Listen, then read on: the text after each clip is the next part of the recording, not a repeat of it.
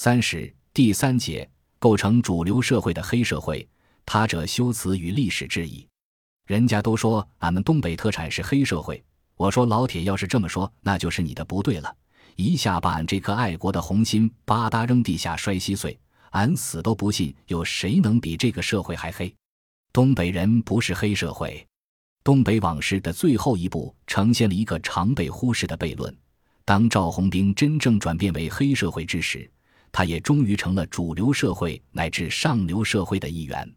换言之，表面上是社会他者的黑社会构成了主流社会。让波德里亚在谈到疯人院、监狱等封闭性的他者空间时，曾指出，这些空间的边界在今天已不复存在，其逻辑早就弥散开去，包围了整个社会空间，包围了真实生活的所有时刻。然而，他们作为威慑符号，还将一直存在下去。以便把资本统治的现实引向一种想象的物质性。从内部叙述东北城市江湖的文本，显然也给人以相似的启示：将特定空间和人群指认为暴力专业户，恰好遮蔽了市场化过程及其剥夺性积累的普遍暴力。对于社会主义工业基地沦为凋敝锈带的历史的亲历者，黑社会并不存在，黑社会无所不在。但作为他者修辞的前者，将后者洗白了。除了关于兄弟、暴力、金钱和权力的情节，《东北往事》中还有另一个引人入胜的故事，即赵红兵与中学女教师二十年前是品学兼优的女学生高欢的曲折爱情。英雄美人渡尽劫波，终成眷属。这固然是通俗小说的叙事俗套，但也在不经意间写出了江湖与主流社会的交构。二零一一年的老工业基地教育黑社会题材电影《跟踪孔令学》，张潇导演可以看作是《东北往事》这一文本褶皱的展开。影片以整合宏观历史情境与微观教育环境的空间蒙太奇为开头，从东北某工业城市凋敝的老工业区的大全景切人双全文武学校的教室内景，教室里。语文老师孔令学没收了不认真听课的女学生的手机。校园外，孔老师被追求女学生的小混混全程跟踪和尾随。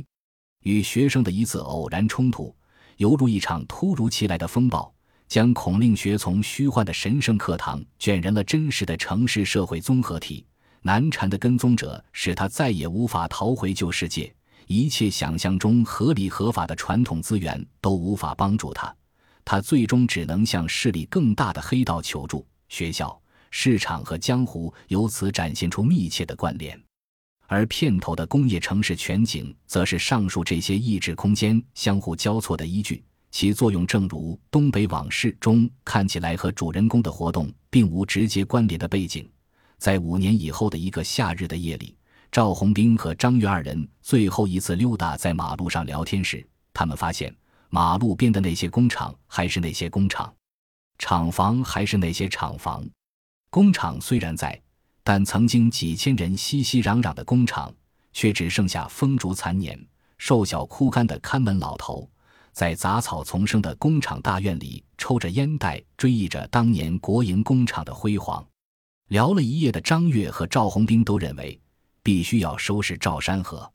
与忙于斗殴。赚钱的赵红兵和张悦一样，为大众文化工业生产江湖故事的作者，并没有余系去严肃反思作为历史进步的市场化过程。但当他描写故事发生的空间或背景时，却会不由自主地感觉到进步的代价和落后之物的价值。别的饭店的服务态度一家比一家好，但是这家服务员叫客人去拿菜，客人拿得慢了点儿，都要被服务员骂，而且。客人们也乐于享受被骂的感觉。这个饺子馆不像是个饭店，倒像是大家庭。在当今社会中，这家饭店依然以这样的方式固执地经营着，而且又在继续哺育着新一代。至今，当年杂乱无章的街道上已经建起了一栋一栋的现代化小区，但这家饭店依然巍然不动。据说附近的人都不同意拆掉这家饭店。类似对城市老旧甚至已经消失的空间的描述，蕴含着社会主义袖带特定的情感结构。在消费主义大众文化中，这种情感结构不可能决定历史书写，却可能通过对有机的城市生活场景和细节的回忆，回应主流历史书写即使其获得合法性的实际的社会过程。在此过程中，占据主导地位的生产和社会关系模式，通过教导、加深印象以及主动给予的方式，使那些分开的、孤立的、外部的感觉和行为模式显得正常，甚至是牢不可破。正是由于这种回应，本来为主流社会而生产的黑社会故事，反身成为对前者的质疑。